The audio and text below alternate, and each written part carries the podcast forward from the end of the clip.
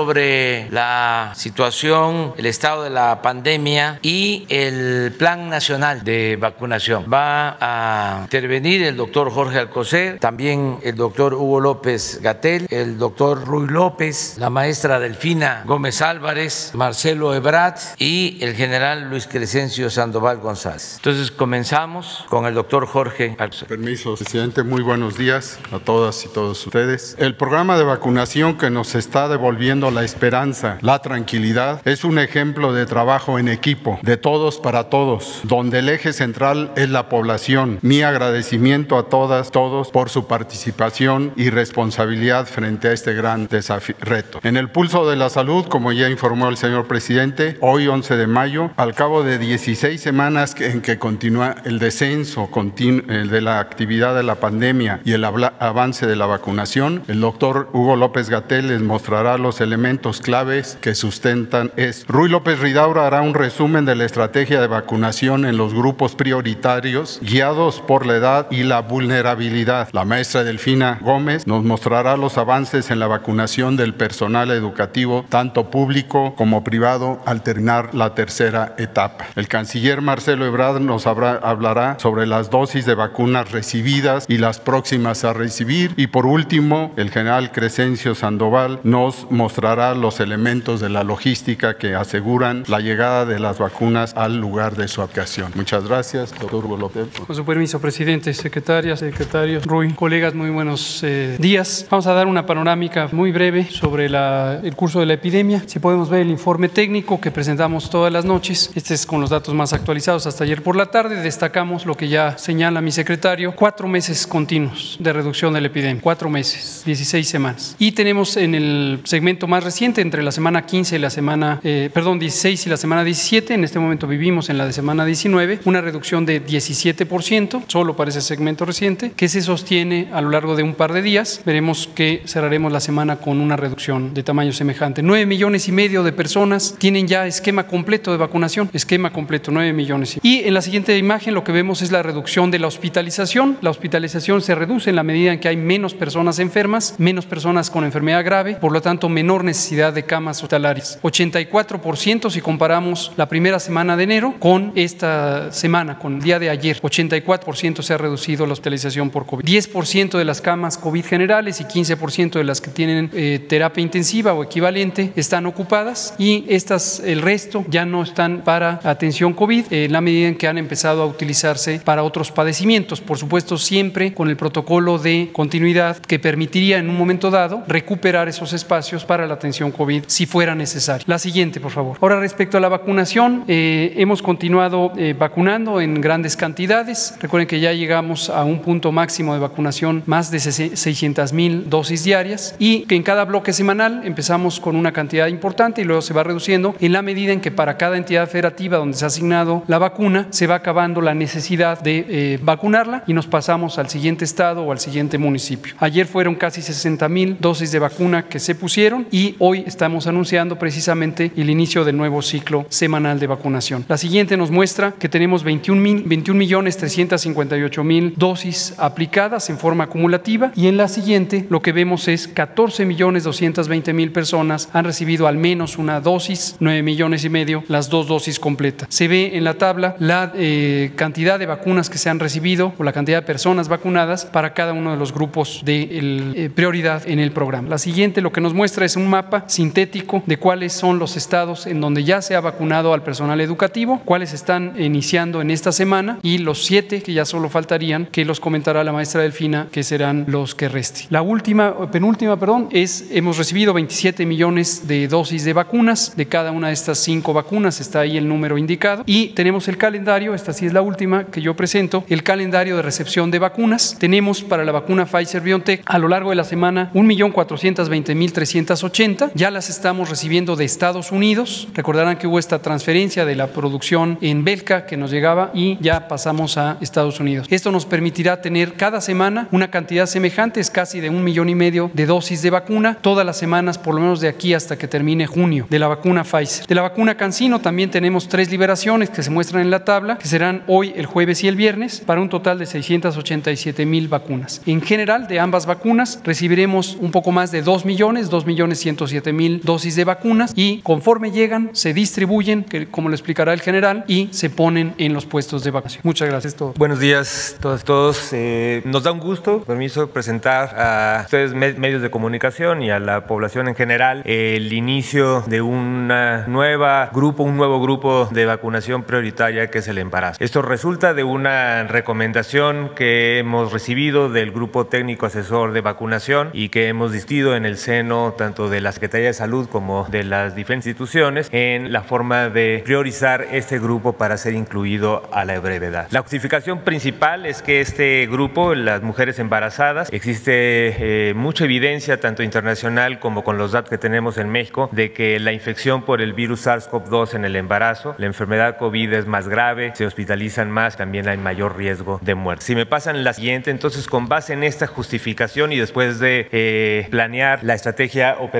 se ha decidido incluir ya de una vez a todas las mujeres embarazadas, independientemente de su edad, serán candidatas a recibir la vacunación posterior a la novena semana del embarazo. De la semana 9 en adelante pueden recibir su vacunación, pueden recibir cualquier tipo de vacuna, también es muy importante. Todas las vacunas que tenemos disponibles en México son seguras y se pueden aplicar durante el embarazo y el beneficio que tiene es muy importante. En la siguiente, ¿cuáles son los siguientes pasos? Y esto principalmente para la comunicación a las personas embarazadas y a las personas interesadas ya de recibir. Lo primero, hacemos el llamado a entrar a la página vacunacovid.gov.mx que se presentó también ayer durante la conferencia vespertina, en donde además van a encontrar mucha información en general sobre vacunación y en específico sobre embarazo y encontrarán también la liga directa para el preregistro. Muy importante que toda mujer embarazada debe esperar también cuando llegan las vacunas y cuando se activan los puestos de vacunación en municipios de residencia, concurrentemente con los sitios que se están activando en todos los municipios, en todas las ciudades federativas, los, los puestos de vacunación para población de cuentas 59. Y también muy importante, aquella eh, mujer embarazada que recibió la vacunación, muy importante hacer el llamado e insistir en la necesidad de la vigilancia prenatal y que en su primera visita posterior a la vacuna dé aviso de esta vacunación para su seguimiento. Y por último, les dejamos los números en la última eh, de dos números telefónicos muy importantes. El primero, el 800 0044 800, es para el reporte de, la, de los eventos supuestamente asociados a vacunación.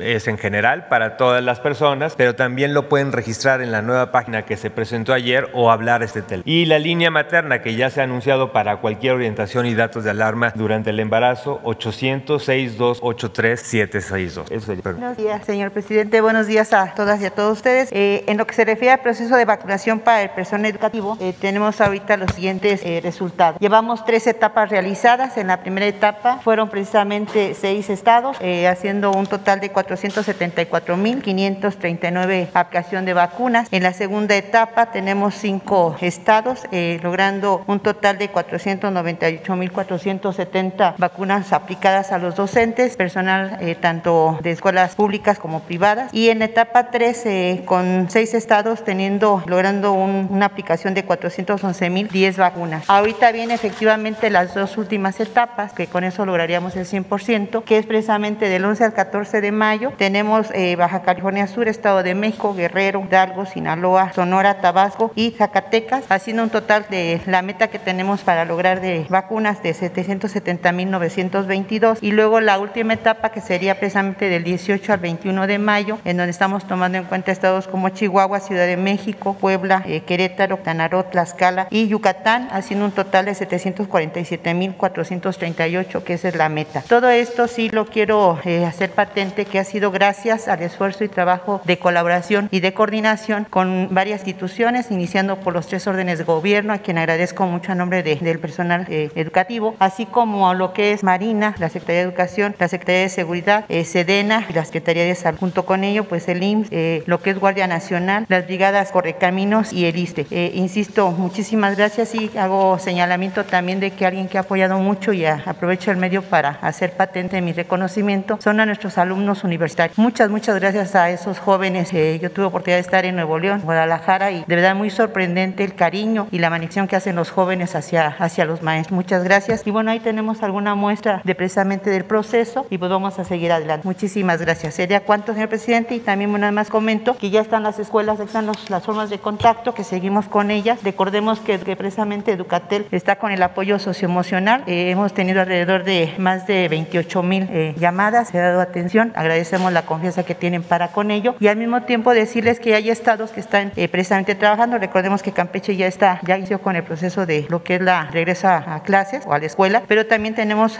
Coahuila que empieza el 17 y el 24 tenemos lo que es Chiapas, Veracruz, lo mismo que lo que es Nayarit y Tamaulipas. También estamos en ese proceso y yo espero que pues ya estemos dando buenos resultados próximas fechas de lo que es el regreso a clase. Muchísimas gracias. Buenos días para actualizar la estrategia para el abastecimiento, vacunación en el mundo, en donde está el proceso de vacunación. 22 países no tienen todavía, desgraciadamente, vacunas. 99 países todavía no han vacunado al 10% de su población y por eso la prioridad de México, además de la estrategia de abastecimiento, es corregir esto, cambiar esto, denunciar esto, promover otras circunstancias. Ese contexto, México está en el lugar número 12 en cuanto a acceso a dosis aplicadas y segundo lugar en América Latina con el mayor número de dosis adquiridas y aplicadas. Eh, México ha vacunado con al menos una dosis a un porcentaje mayor de adultos que India, Australia o Rusia. Por eso valoramos mucho también el apoyo que Rusia nos está dando. Y los contratos firmados por nuestro país al día de hoy garantizan la cobertura más amplia del total de la población mexicana. La que sigue, muchas gracias. Bueno, la otra cosa que se ha hecho por instrucciones del presidente es abrir las opciones para el país. Esa ha sido la más alta prioridad y qué bueno que lo hicimos porque con la incertidumbre que ha habido de abastecimiento, si no tuviéramos esto, tendríamos una situación muy difícil. Gracias. Creo que se adelantó. Ya me voy a apurar. La que sigue, por ahora sí. Eh, entonces, México es el país latinoamericano que tiene el mayor número de aprobaciones regulatorias para el uso de emergencia de vacunas. Y eso se ha hecho con mucho rigor por las autoridades sanitarias de México en, el, en un programa muy eh, acucioso y dirigido a aumentar las opciones que México tiene. Ese ha sido el objetivo estratégico. Eh, informarles, ayer lo decía yo, con el fondo ruso tuvimos el eh, acuerdo de abrir otra solicitud de autorización que es Sputnik Light, que también ya se abrió. Ahora corresponderá a COFEPRIS, a las autoridades de salud, determinar su aprobación o no en los próximos días. Sería otra opción adicional. Bueno, estas son las vacunas que han llegado a México como resultado de toda esta estrategia. Les recuerdo que el presidente de la República habló personalmente con el presidente de Estados Unidos, con el presidente de China, con el presidente de Rusia y esto se deriva de esas acciones oportunas que se tomaron que encabeza el presidente. Entonces esos son los números, no los repito porque ya se los dieron. Estamos en este número al día de hoy y estimamos principios de la próxima semana estar llegando a 30 millones de dosis. También comentaba yo que el hecho de que AstraZeneca ya esté produciendo y se en México envasando proceso final va a hacer que el suministro de AstraZeneca que ha sido muy incierto y muy por debajo de lo esperado se vuelva una variable mucho más segura para nosotros, para nosotros y para América Latina. La que sigue, por favor. Gracias. Arribo recientes ya Sinovac, Cancino envasado en México, AstraZeneca a granel para el proceso de envasado que está llevando a cabo en Ocoyoacac, Estado de México. La que sigue, por favor. Las que vamos a tener, Pfizer, Pfizer y Pfizer. 11, 12 y 13. 15 de mayo, Sputnik, 500 mil primeras dosis. 15 de mayo, Cancino, ya llegan, estas son de China, estas 35 mil y estas son de aquí de Querétaro. Y estas llegan a granel para sostener el proceso de envasado. Ahí en Cancino está por autorizarse por parte de Cofepris la planta, una nueva planta de envasado en China. Lo que va a hacer es que llegue un número mayor también en las próximas semanas. La que sigue, por favor. Una nueva alternativa, Valvax, se va, nos, ya nos han comunicado oficialmente las autoridades de China, se van a iniciar en México una vez que autorice también Cofepris estudios de fase 3. Vamos a ser el primer país más eh, fuera de China en realizar estudios de fase 3 de esta vacuna. Eh, la vacuna utiliza tecnología de ARNM, no requiere congelación. A más tardar el 30 de mayo, si lo autoriza Cofepris, se inicia el estudio y van a participar 6 mil personas voluntarias en México, con lo cual tendríamos, en su caso, otra opción. Eh, quiero aquí, para terminar, agradecer a la República Popular China el apoyo que nos han dado. Hasta ahora han llegado a México 38 aviones de suministros desde el inicio de la pandemia hasta el envío de la vacuna a granel de Cancino. 38 vuelos en apoyo a México. Y ahora esta vacuna se va a probar o vamos a participar en fase 3 y somos el único país fuera de China que lo va a hacer en este momento. La siguiente, por listo. Y eh, bueno, aquí ya les pongo los datos.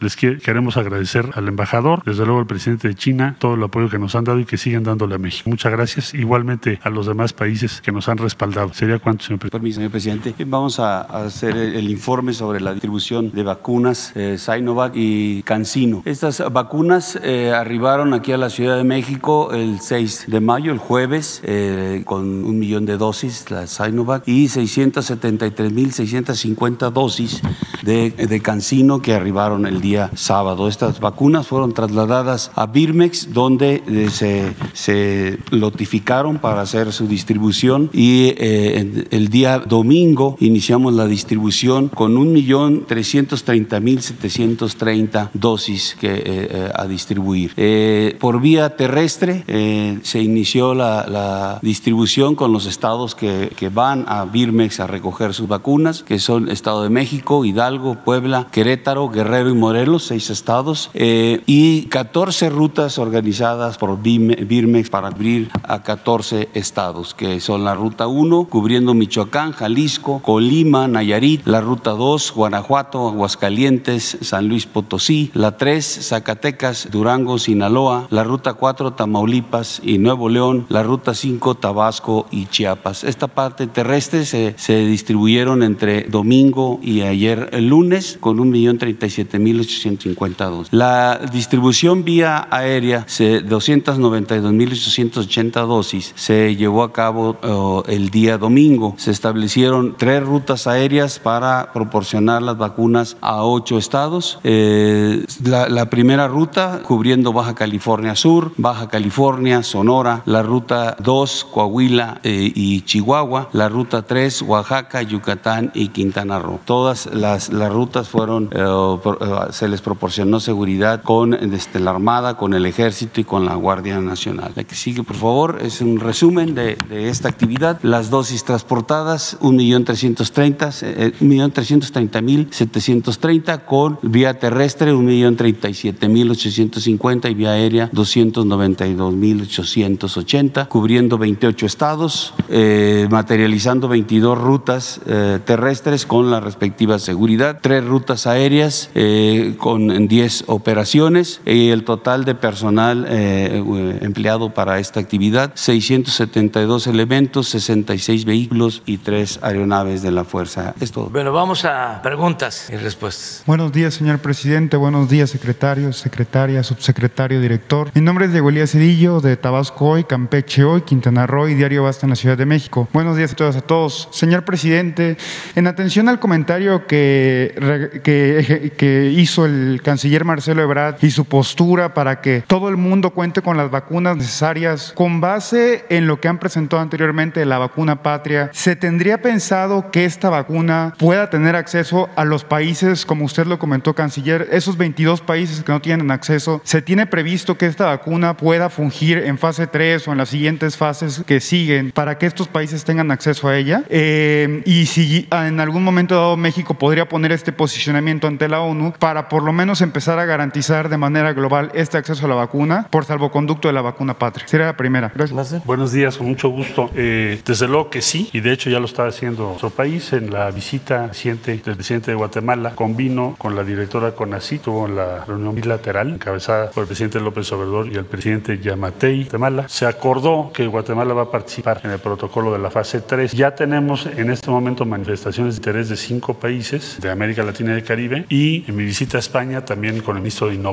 la reunión, se acordó lo siguiente. España también tiene su proyecto de vacuna muy avanzado. Entonces vamos a participar en fase 3 y ellos van a participar en la fase 3 de la vacuna patria. O sea, se va a incluir a, a un país de la Unión Europea y otros de América Latina y el Caribe. Entonces esa ha sido la posición de México, siendo congruente con lo que está planteando el señor presidente de la República. Les informo que este planteamiento el presidente directamente lo va a hacer en la cumbre mundial de salud de G20, que va a tener lugar el día 21 de mayo. O sea, la, nuestro presidente va a hacer sus comentarios, planteamientos en esa cumbre que en buena medida se deriva de lo que ha venido planteando México. ¿Cómo es posible que esto esté ocurriendo así? ¿Cuáles, ¿Cuáles son los límites de la eh, cooperación internacional? Son estos. Entonces, se va a plantear ahí, pero la posición de México en síntesis ha sido congruente en cuanto a compartir y participar con los países para aumentar las posibilidades, las opciones y la producción de Perfecto, presidente, muchas gracias. Y ahora, en otro contexto, eh, un poco más en el tenor de ideas de la libertad de expresión, el hecho que los partidos políticos, los candidatos e incluso la ciudadanía en general, con base en las elecciones recientes, no podamos, y me incluyo en ellos, no podamos tener esta libertad de expresión, de exponer nuestro libre pensamiento, ya sea en radio, televisión, periódico, en todos los medios de comunicación, eh, no podría ser considerado por el gobierno como un, como, o sea, con base en la ley electoral, como una manera de coartar la libertad de expresión de las y los ciudadanos al no poderse eh, expresar libremente, si bien es cierto que existe una veda y existe una ley, pero eh, consideraría que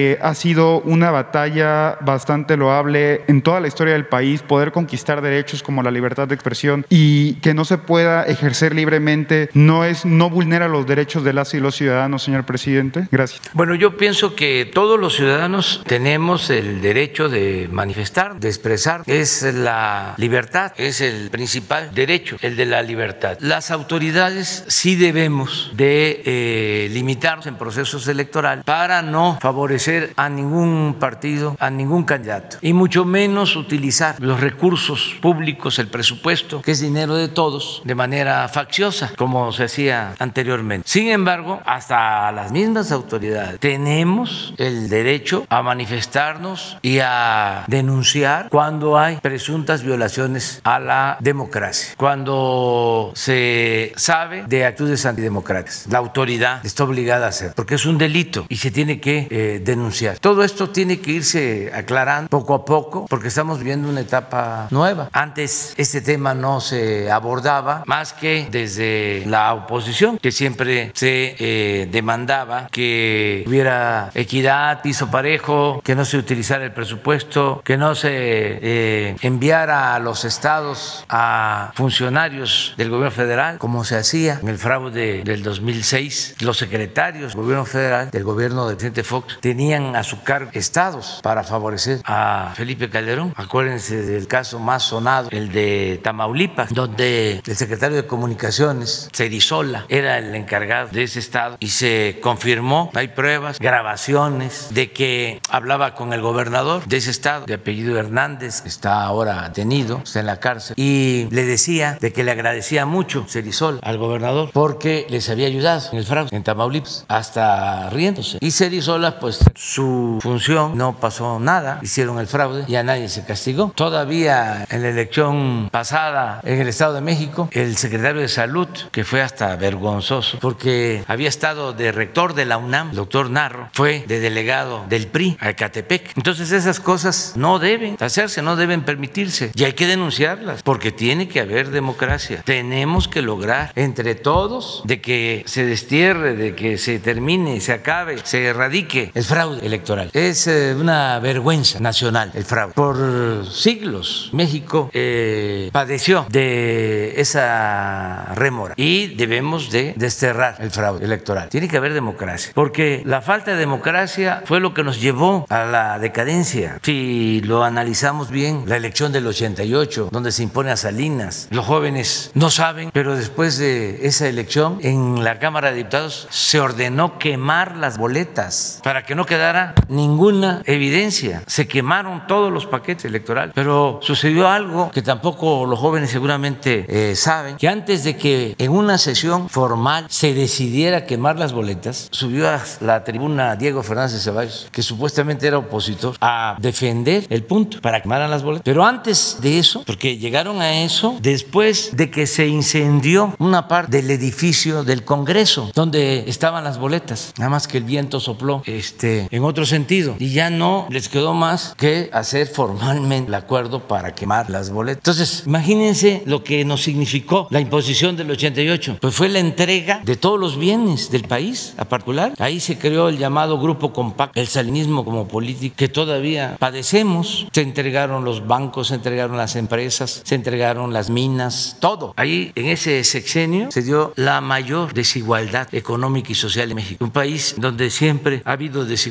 En ese sexenio eh, fue donde se presentó la desigualdad como eh, un monstruo. Por eso Salinas es el padre de la desigualdad moderna. Luego, el fraude del 2006. Nada más pensemos, terminando el fraude, la primera decisión es declarar la guerra a la delincuencia organizada. Fue pegarle un balazo a lo tonto al avispero. No había un diagnóstico, no había una estrategia. Era para ganar legitimidad, lo que no se había logrado en las urnas con votos, con democracia, se buscaba ganar con actos espectaculares y también quedando bien con gobiernos extranjeros, buscando quedar bien con gobiernos extranjeros. Entonces, el fraude nos ha dañado muchísimo, por eso no debemos de permitir y denunciar y que la gente esté pendiente y que si hay camiones, trailers transportando despensas, que se denuncie y que si hay mapaches electorales entregando dinero a cambio de votos, lo mismo si se están utilizando bienes del gobierno, que son bienes del pueblo, vehículos, desde luego programas sociales, que se denuncie, sea quien sea, que no hay impunidad. Ayer los eh, voceros del conservadurismo se rasgaban las vestiduras porque la fiscalía eh, abrió una investigación contra de dos candidatos al gobierno de Nuevo León. Yo apoyo esa decisión de la fiscalía. Aquí lo denuncié porque es un delito electoral. Un candidato repartiendo tarjetas, valiéndose de eh, la necesidad del pueblo. Una compra de voto encubierta y descarada. Que investigue la fiscalía y que se aplique la ley. Es delito grave el fraude electoral. Si no, ¿para qué se creó la fiscalía electoral? ¿Para qué se reformó la constitución? Si va a seguir lo mismo. No, aunque se enojen los conservadores, hipócritas, tiene que haber democracia. Pero eso era un poco lo que quería comentar. Entonces, todos tenemos que manifestarnos y defender la democracia, porque con democracia nadie se va a sentir absoluto en ningún nivel de la escala social. La democracia es el pueblo el que manda, no es un solo hombre ni un grupo de hombres. La llamada sociedad política del círculo verde, que este, son los grandes electores, porque los del círculo rojo este, no cuentan, el pueblo no cuenta. Ya cambió esto. Ahora el voto de Claudio X González es igual al voto de un maestro de Oaxaca. Es lo mismo. El voto de Aguilar Camín es igual que el voto de un indígena de Chiapas. El voto de Krause es igual que el voto de una mujer de la Tarahumara. Es igualdad. Entonces son los cambios que se requieren para que el país salga adelante y vamos bien, vamos bastante. Adelante. Gracias, presidente. Buenos días. Justo hablando de estas denuncias de, las buenas estas investigaciones de la alcaldía, preguntarle si usted usted se enteró por la unidad de inteligencia, eh, se dice que presentó una denuncia a la unidad de inteligencia, ¿qué fue lo que encontró en contra del candidato de Movimiento Ciudadano también? Porque hay otra investigación en contra. Pues si fue la unidad de inteligencia la que presentó la denuncia, este, pues es a partir de pruebas, información. ¿A usted le reportó algo, Santiago Nieto? Me reporta y la indicación que tiene es de que todo lo que pueda significar un delito lo tiene que eh, enviar a la fiscalía. Todo. Ayer la fiscalía habló también de una carta que envió la embajada de Estados Unidos, el FBI, solicitando información sobre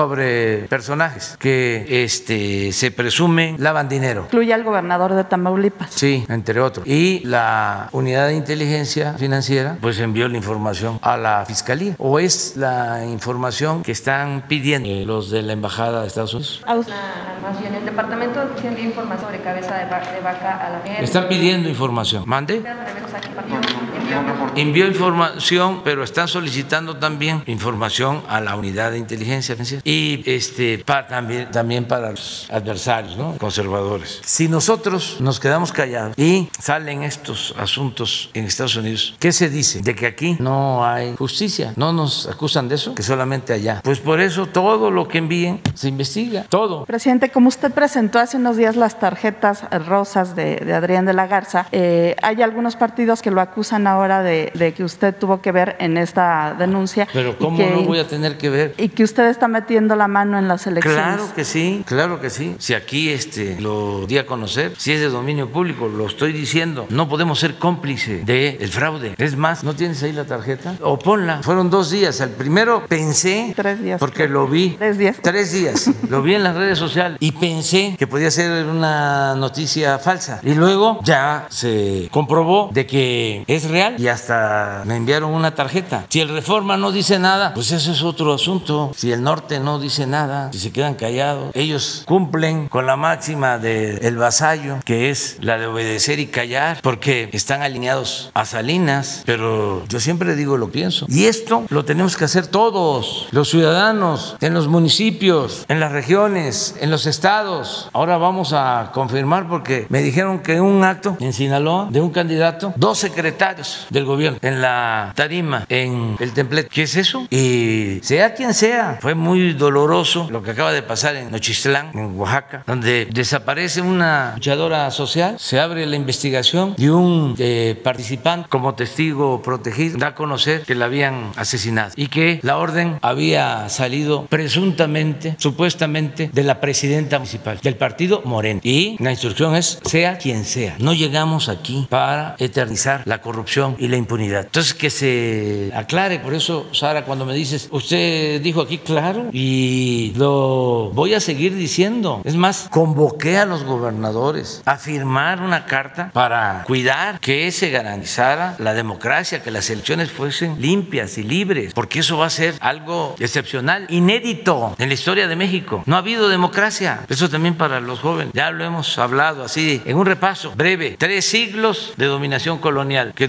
dominaban virreyes que nombraban desde España. Luego se logra la independencia política, pero en dos periodos, uno de Santana y otro de Porfirio Díaz, se llevan casi la mitad del siglo XIX. Santana, 11 veces presidente de México, Porfirio Díaz, 34 años dominando México. Por eso fue la revolución. Pero ¿qué sucede? No pudo la revolución cambiar el régimen porfirista. Se mudó y vaya que la revolución fue un movimiento profundo. Pues no pudo. Don Porfirio se convirtió en Doña Porfiria y desde el 29 hasta el 88, un partido en la presidencia, décadas. Y empezamos a dar los primeros pasos y el fraude del 88 y el fraude del 2006. Y fíjense la paradoja, quien llega por primera vez a la presidencia desde la oposición en el 2000 se convierte en un traidor a la democracia y avala, respalda, impulsa el fraude en el 2000. Es hasta el 18 que por decisión del pueblo se dan los cambios. Entonces estamos obligados. Si yo viniera de la administración pública, de ser dirigente, de político, legislador, si no eh, viniera del movimiento que ha luchado por décadas por la democracia, pues entonces me quedaría callado si yo eh, fuese como los otros. Yo soy un dirigente que he luchado siempre por la democracia, que he padecido de fraudes electorales. ¿Cómo siendo presidente me voy a callar y voy a ser cómplice del fraude? De ninguna manera. Y todos los ciudadanos tenemos que ayudar para dejar a nuestros hijos, a nuestros nietos, un sistema auténticamente democrático, establecer el hábito de la democracia, el respeto a la voluntad popular, el respeto a las decisiones del pueblo, el respeto a la opinión de la mayoría. Eso es eh, fundamental. Hay países pequeños como Costa Rica que han logrado ser ejemplos de democracia. No se sabe ahí de fraude. O en países europeos que se van a estar denunciando fraudes. En ningún lugar se lleva a cabo la votación y no hay ninguna denuncia. Se cuentan los votos, no hay relleno de las urnas, no hay falsificación de las actas. Juego limpio. ¿No le preocupa que pudieran eh, amonestarlo o sancionarlo en, en, el tribunal, en el INE? O, o no. ¿Cómo cabe esta, esta intervención que digamos es para bien porque está denunciando, usted dice, la compra del voto y no para influir en la elección? Es decir, ¿no chocan estas actitudes con lo que está establecido? Pues que en la ellos ley? lo decidan. Yo creo que no. Yo creo que es mi obligación este, denunciar el fraude y de todos los ciudadanos. Todos, todos, todos, todos. Es eh, eh, un mal que aqueja a la nación, el del fraude. Gracias, presidente. Y si me permite un par de, de preguntas sobre vacunas, eh, preguntar sobre el tema de la vacuna Sinovac, cómo va la, las- las segundas dos, todas se han aplicado a tiempo, y preguntar cuándo estarían listas las de AstraZeneca que están envasando en México. Se había dicho al principio que iba a ser entre marzo y abril. ¿Cuáles son las dificultades para sacarlas ya? Ya se está este, eh, resolviendo lo de las segundas dosis porque ya llegaron las vacunas. Lo que pasa que eh, se necesita un tiempo para que llegue la acercación. Es decir, ya tenemos las vacunas, pero van a, ya creo que hoy, mañana, ya la acercación para acá. Porque son pruebas que se hacen para tener más seguridad. Y eh, lo de AstraZeneca, ya eh, la planta está produciendo vacunas. Este, hubo una demora, pero ya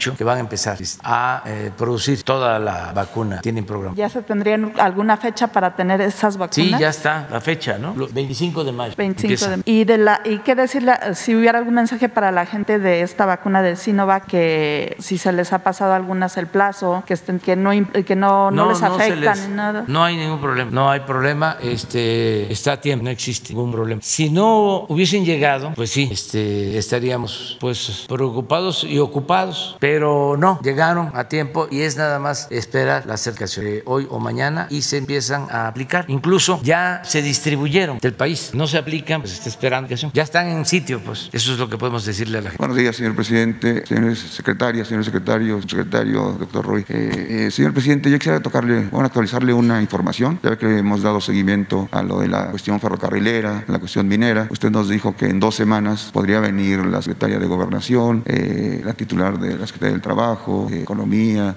ya se cumplieron, no sé si usted tiene una fecha para, para esto. Han estado trabajando muy fuerte, muy bien. Ya entrevistaron a todos los líderes, ya entrevistaron a la gente de las empresas. Van muy, muy bien. Preguntarle qué, qué avance tiene y cuándo podrían eh, estar por acá. Ya tienen el informe que les pedimos. Pues eh, puede ser mañana pedirle a la licenciada Olga San Cordero que nos informe, que venga también a informar la secretaria del Medio Ambiente por lo que tenemos de este contaminación de lo del río Sonora, cómo va esta situación y que venga la secretaria del Trabajo para ver lo de los laudos, la cuestión que aquí se planteó sobre el descuento del 5%. 5%, lo de Infonavit. Infonavit y todo. Muy bien, señor presidente. Y también, eh, porque aquí se planteó lo de Cananea sobre los dineros hilados, pensionados, sobre la salud, que venga también. Perfecto, gracias, señor presidente. Otro, otro tema, nos ha llegado mucha información de Veracruz, eh, básicamente de un hecho que se dio el pasado 24 de enero en la Chuap. Pues, están detenidos ahorita 11 personas, se les acusa de homicidio de 12. Se hizo un operativo que fue una racia, se puede de ustedes lo que eran las racias antes que levantaban parejo. Hay personas de la Chuapas, personas indígenas, de, no solo de Veracruz, sino de Chiapas. Y entonces la gente de, allá le piden pues que intervenga usted con todo el respeto por ser un acto eh, combina entre lo federal y lo local con el gobernador Clau García para que se investigue este hecho y dicen ellos que se van a encontrar muchas sorpresas. Le piden ayuda, ¿verdad? Porque este, que se revise y dice que lo que salga, eh, que se presente a la luz para que vea cómo se dieron muchos excesos, que hubo simulaciones. Nos decían que así como presentó el caso de la ciudadana francesa Florence Cassés Crepian, que aquí van a encontrar también muchas cosas. Y, de paso, pues preguntan que si en este ambiente tan turbulento donde pues los jueces, como en el caso del juez Gómez Fierro, que también ya volvió a, irse ahora contra la ley de hidrocarburos, que si, va, si se va a vigilar los perfiles de todos aquellos jefes policíacos, secretarios de seguridad pública locales, eh, en el ánimo de que no se apoderen en estos cambios que va a haber de estos puestos que son claves. Dicen que les extraña que hay gente que tiene mucho poder, mucho dinero, gente millonaria como el caso de Sonora, eh, donde está queriendo Carlos Alberto Navarro quedarse, después de ser un fiscal, quedarse con la Secretaría de Seguridad, que les extraña mucho como gente con mucho poder y mucho dinero están interesados con, con cargos policíacos. Entonces también le piden que a partir de la Guardia Nacional y de otras decisiones que haya una vigilancia extrema para que no, no ocurra eso. ¿Qué opina, señor presidente? Pues que tiene que haber justicia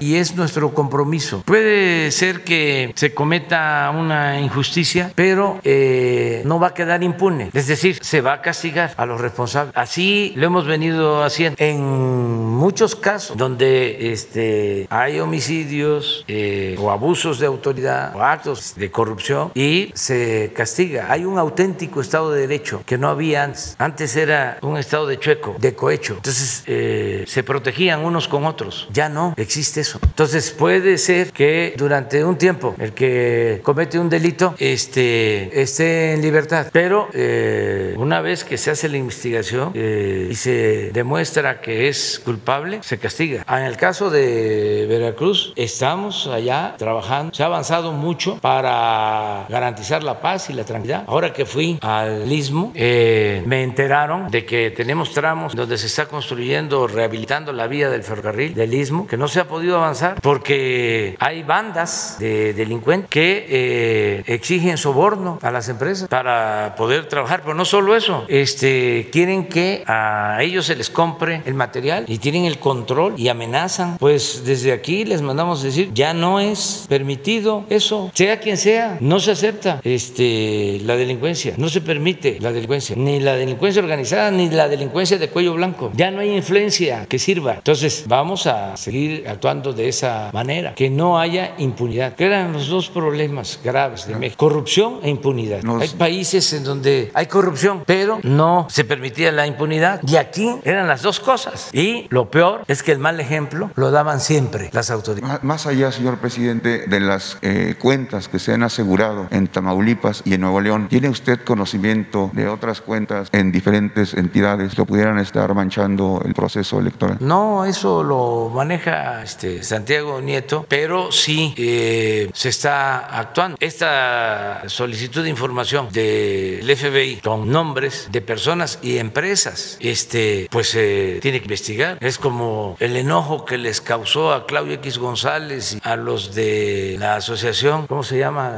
A favor de la, de la corrupción, ¿cómo es? Mexicanos en favor de la corrupción. Este, enojadísimos, porque en el Consejo de Administración están intelectuales, el Consejo Consultivo, Aguilar Camín, ¿tienes más? José Ramón Cosío, el asesor de los amparos, Carlos Elizondo Meyer, que fue el que este, celebró, este, se lanzó con todo de que la cancelación del aeropuerto por un informe errático, sesgado de la Auditoría Superior de la Federación, hablaba de que había costado 330 mil millones. ¿Se acuerdan que aquí planteamos? Ese fue de los primeros que se lanzó. Y recientemente, por cierto, otro intelectual orgánico, de Rafael, Ricardo, ¿qué? Ricardo Rafael, este, vuelven a filtrar desde la, supuestamente, ¿no? De la eh, Auditoría Superior de la Federación, que se confirmaban que eran 330 mil millones. Sale el secretario de Hacienda nuestro, Arturo Herrera, a decir, no, son 130 mil millones de pesos, la tercera parte. Y este intelectual se lanza con todo, miente, ya sale el auditor de la federación pues a decir lo que es, sacan el dictamen. Pero bueno, estos intelectuales eh, pues vivían a la sombra, al amparo del poder público y simulaban, ese era su trabajo, de que combatían la corrupción. Por eso les daban contratos en el gobierno y eran también financiados, como se sabe, por organismos internacionales, en este caso por una agencia y recibían dinero de la embajada de Estados Unidos. Señor presidente, nada más para cerrar el punto, perdón, no me presenté, Urbano Barrera del diario.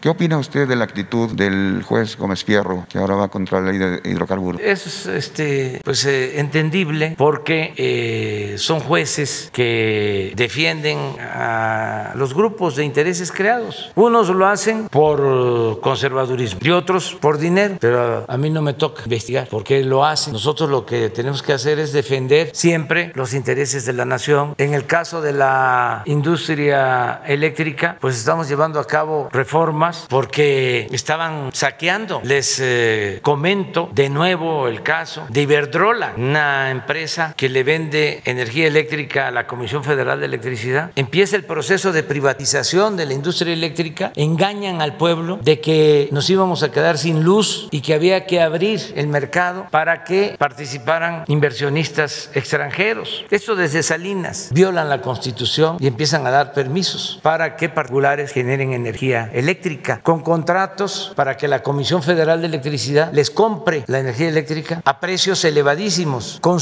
subsidio. Este plan va acompañado de ir cerrando las plantas de la Comisión Federal de Electricidad, declarándolas obsoletas y van permitiendo, porque no les dan mantenimiento a las plantas, que se conviertan en chatarra y de repente viene la gran eh, excusa, producir energías limpias para enfrentar el problema del cambio. Entonces, todas las plantas de la Comisión Federal de combustóleo, de carbón, todas cerradas y se les deja el mercado a los particulares que producen energía con gas, algo de energía eólica, energía que se produce con viento, algo muy poco de energía solar, pero todo esto como simulación para obtener los contratos. Entonces, las inversiones para construir las termoeléctricas se otorgan con dinero de la banca de desarrollo, los bancos públicos, Nacional Financiera, son negocios redondos. Entonces, Iberdrola tiene créditos con Nacional Financiera. No es de que se abrió el mercado y que trajeron inversión, fue el mismo dinero de la nación. Por eso se llevan a la secretaria de Energía como empleada de Iberdrola. Felipe Calderón, miembro del Consejo de Administración de Iberdrola. Como Iberdrola es una empresa famosa como OHL en España, tienen nexos políticos con el gobierno de España, tienen también el apoyo de los periódicos de España, como El País, que es un periódico en apariencia progresista, pero en realidad es un boletín de las empresas españolas en México y el mundo. Es un periódico conservador que está este, a favor de quien garantice prebendas y jugosos negocios a las empresas españolas. Pero eso no solo en México, hasta en España. Ellos pueden estar con el PSOE o pueden estar con el Partido Popular. Recuerdo que cuando esto es para los jóvenes. Estaban por llegar unas elecciones en España, víspera de unas elecciones en España. Estaba compitiendo Zapatero por primera vez por el PSOE y por primera vez, ya lo había intentado, por el Partido Popular. Jesús, ¿cómo se llama el que estuvo después de? Rajoy. Rajoy. Me toca estar Rajoy y Zapatero. Era yo jefe de gobierno y me toca recibir a un directivo más alto del, del país. Y le pregunto que si, este, qué iba a pasar en España, que quién iba a ganar. Me dice, va a ganar, este, pero con satisfacción, morcarse. Dice, va a ganar este, Rajoy del partido. Pero no hay problema con él. Es una gente moderada, este, nos entendemos. Eso no se olvida. ¿Qué pasó? Tiene un accidente, no más que nada un bombazo, creo que una semana antes de esa elección. Y sí, estaba Zapatero abajo 10 días antes. Porque salieron a mentir. En vez de decir lo que había sucedido, creo que le echaron la paeta, algo así. Y, este, y la gente se dio cuenta, ¿no? De que les estaban mintiendo. Y de castigo cambian este, su opinión y su voto y gana Zapatero. Pero no se me va a olvidar eso porque este, estoy hablando de hace pues 15 años, 18 años. Entonces cada vez que sale un artículo del país contra nuestra, pues ya sé de lo que se trata. Recuerdo que cuando este, le dan el triunfo a Peña, inmediatamente, porque muy oportunista, eh, hacen un editorial en contra mía, los del país. Esto fue en 12, titulan Obrador, un lastre, del país. Y ya entonces, por eso hablo de las benditas redes sociales, porque apenas sacaron editorial, les contesté en Twitter. No estará por ahí mi respuesta, es en el 2012. Sería buenísimo porque es la misma historia y esto hay que estarlo refrescando para entender el comportamiento de los medios. Hay muchos que se dejan manipular, pero ya la mayoría, hay personas por su conservadurismo, este, creen todo, eh, pero la mayoría del pueblo está muy despierto, el pueblo de México, muy consciente. Sí, a ver, miren lo que contesté. Al país, dejen la manía de hacer periodismo colonizante, hagan autocrítica por su responsabilidad en el desastre de España. ¿De cuándo es eso? De 15 de julio del 2012. Es la respuesta a ese editorial. Entonces, 12 años tiene, ¿qué? Tiene 10 años, más o menos. Va a cumplir 9. A ver, vamos a los enlaces. Sí,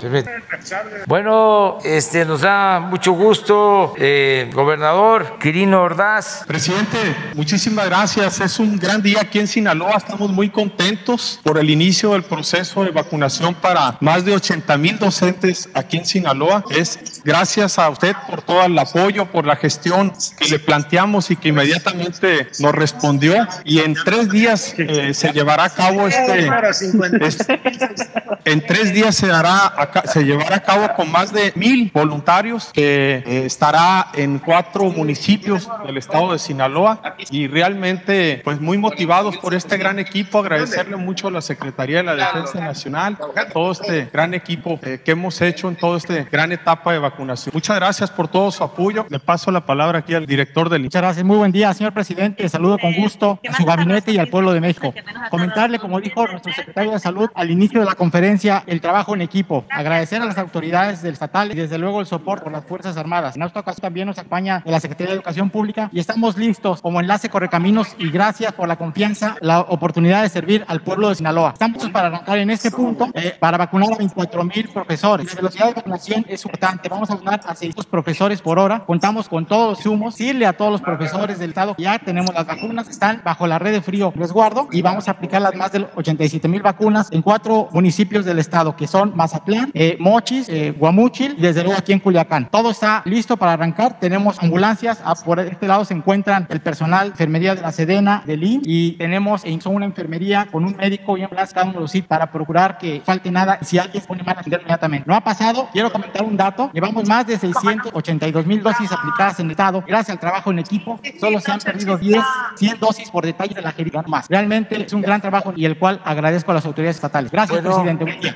Este, decirle al gobernador eh, Quirino que eh, recuerdo que en el último viaje a Sinaloa, él me solicitó lo de la vacunación para maestras, maestros, con el propósito de que se regrese a clases presencial. Una vez que se vacunen las maestras, los maestros, pasando el tiempo adecuado, correspondiente, lo que se recomienda, pues ya eh, podrían en Sinaloa, como lo estaba solicitando el gobernador Quirino que se regrese a las clases eh, presenciales, porque esto ayuda mucho. Entonces, este Quirino, eh, escuchamos tu petición. Agradecidos y comprometidos, presidente. Realmente, efectivamente, lo placamos. Muchas gracias por su respuesta. Y sí, porque hay un hartazgo ya la gente realmente en las familias, eh, hay mucho estrés y estamos puestos para dar ese gran paso. Esta es la pauta precisamente que estábamos esperando para coordinar con la SEP, con la Secretaría de Salud, con los sindicatos, las escuelas privadas, para dar este gran paso ya en Sinaloa. Muy reconocido.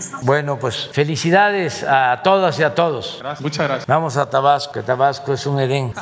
Gobernador, Dan Augusto. Señor presidente, muy buenos días. Buenos días a todos. Y ya iniciando con esta nueva etapa, Plan Nacional de Acción, hoy iniciamos la vacunación de 50.603 profesores, sector público, sectores personal administrativo, distribuidos en 27 sedes en todo el estado, en los 17 municipios. Hoy estamos aquí en la Universidad Juárez Autónoma Vasco, perfectamente coordinados. El doctor Lema, que representa al gobierno federal en esta etapa, y hemos venido trabajando muy coordinados en el sector salud, desde luego, eh, la Secretaría de Bienestar Federal, en mucho ánimo los maestros, todo el personal del sector educativo por los niveles, muy agradecidos, muy participativos y ya preparándonos para iniciar eh, paulatinamente el regreso a clases, señor. Señor presidente, pues aquí todo el mundo en un sector unido, ISTE, IMSS, PEMEX, la Secretaría, la verdad que la coordinación ha sido muy buena, la doctora Silvia Rodán ha sido en, enorme todo el apoyo, estamos muy contentos y los maestros más felices de recibir la vacuna, la esperanza, señor presidente. Pues eh, muchas felicidades, nuestro reconocimiento a todos los trabajadores de la educación, a maestras, maestros, a todo el personal administrativo de escuelas públicas y privadas, porque se está vacunando a todos y muchas gracias a todas las eh, secretarías que están participando, el gobierno federal y eh, a quienes están ayudando, la maestra Cornelio Landero, que es la secretaria de Educación en el Estado, eh, también a Silvia Roldán, que es la secretaria de Salud en el Estado. Me da mucho gusto que nos estén eh, ayudando y que en cuatro días, más tardar en cinco, puedan terminar la vacunación y posteriormente ya prepararnos para el regreso a las clases presenciales. Un abrazo y un saludo eh, allá a mi tierra, a mi agua. Están llegando vacunas y está el doctor Pedro Centeno Santaella, que es el director general de Birmec en el aeropuerto de la ciudad. ¿Qué nos puedes decir, Pedro? Gracias, señor presidente. Buenos días, tenga usted y los compañeros. Estamos efectivamente aquí en el aeropuerto de la Ciudad de México y el día de hoy recibimos 585 mil dosis de Pfizer. Con esto, este laboratorio ha hecho llegar a nuestro país 11 millones 245 mil 65 dosis, que representa el 40% del total que ha llegado al país. Estamos hablando de que ya tenemos en México, señor presidente, 27 millones 678 mil 685 vacunas. Es el vuelo 60 y es el embarque 46. Y estas vacunas vienen de Michigan, Estados Unidos, señor presidente. Está por llegar el vuelo. Así es, señor. Estamos aquí ya atentos para que eh, llegando el, que llegue el vuelo. Muy bien, este Pedro. Este, muchas gracias por todo lo que está haciendo y eh, informar que ya eh, Pfizer ya eh, empezó a enviar vacunas de Estados Unidos, que antes venían las vacunas de Pfizer de Europa, ahora ya este, están enviando vacunas de Estados Unidos. También aprovechar para informarles que en la plática que sostuvimos con la vicepresidenta de Estados Unidos, Kamala Harris, le solicitamos el que se pudieran prestar, que pudieran adelantar eh, vacunas de AstraZeneca, que ellos no han autorizado para ser aplicadas en Estados Unidos, que tienen una cantidad considerable. La respuesta de la eh, vicepresidenta eh, fue eh, día favorable y muy responsable, porque nos dijo que están ellos en la mejor disposición de entregar a países que no tienen vacunas lo que se ha acumulado de la vacuna AstraZeneca. Pero que antes de hacer esos envíos se están practicando o llevando a cabo pruebas a la vacuna, porque no quieren eh, mandar, quieren enviar algo que no eh, esté en buen estado, que eh, no sean vacunas caducas, sino que sean vacunas efectivas. Realmente nos gustó mucho esa respuesta, la vicepresidenta. No se descarta que lleguen también esas vacunas porque están en ese proceso de revisión sobre la calidad, sobre la eficacia y es posible que nos liberen más vacunas. Con esto podríamos desde finales de este mes tener prácticamente vacunados a todos los adultos mayores de 50 años. Sí, tenemos este envío eh, adicional y sería muy favorable porque no olvidemos que se tomó la decisión de empezar a vacunar a los adultos mayores para reducir el número de Ya hay estudios que se están realizando en el mundo. Vi unas proyecciones sobre Israel de cómo al aumentar el número de vacunas aplicadas se reduce significativamente el número de eh, fallecidos, de muertes. Eh, en Estados Unidos hay algo parecido por la vacunación y eh, aquí ya hay resultados de que todo el personal de salud de hospitales COVID que fue vacunado tiene toda la protección y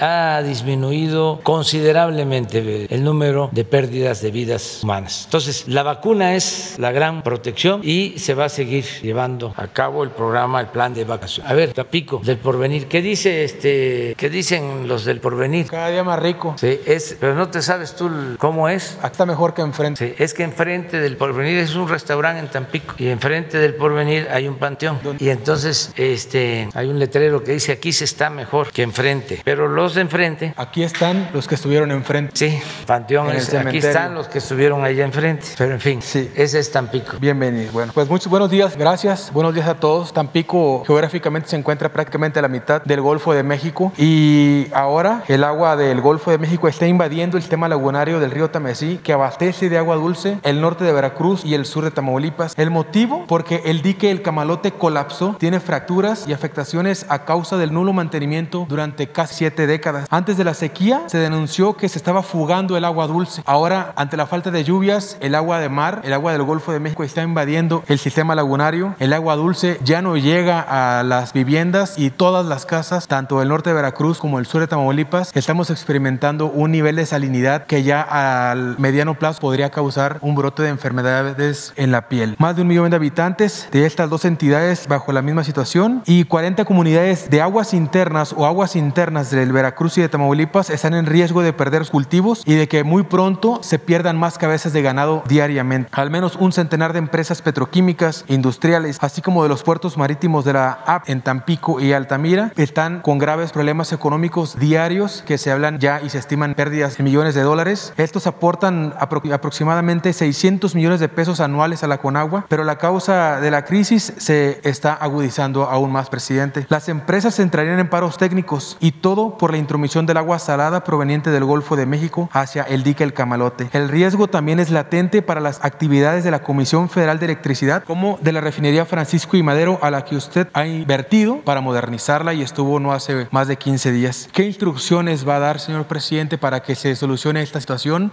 Y bueno, en el camalote del sistema lagunario hay agua, mucha agua, según los expertos, hasta para abastecer a otras regiones del país. El problema hoy es que el agua dulce se está fugando y el agua de mar está introduciendo y está llevando el agua dulce a un nivel de salinidad que no es apta para todas las actividades. Bueno, le vamos a pedir a Blanca Menes, que es de Conagua, que este, vaya a Tampico, vea este problema y nos eh, presente alternativas. Ese es el compromiso que hacemos. Desde luego que hay bastante agua dulce. Si querían llevar agua desde sí, eh, Tampico, desde el PAN hasta Monterrey, en un proyecto que se canceló, que después podríamos hablar de ese proyecto, pero este, sí hay agua. Sí, entonces vamos a ver de qué se trata eh, y vamos a pedirle a Blanca que vaya para allá. Por último, si me permite entregar a quien usted me indique una carta de una doctora en Nuevo Laredo, Tamaulipas, amenazada de muerte, y ahí viene todo especificado. Muchas gracias. Aquí. Muy bien, mañana ya, ya, ya, este, es la hora del café con leche, chopiadito, ¿eh? con, con, galleta y pan. ¿eh? Nos vemos entonces mañana. Muchas gracias.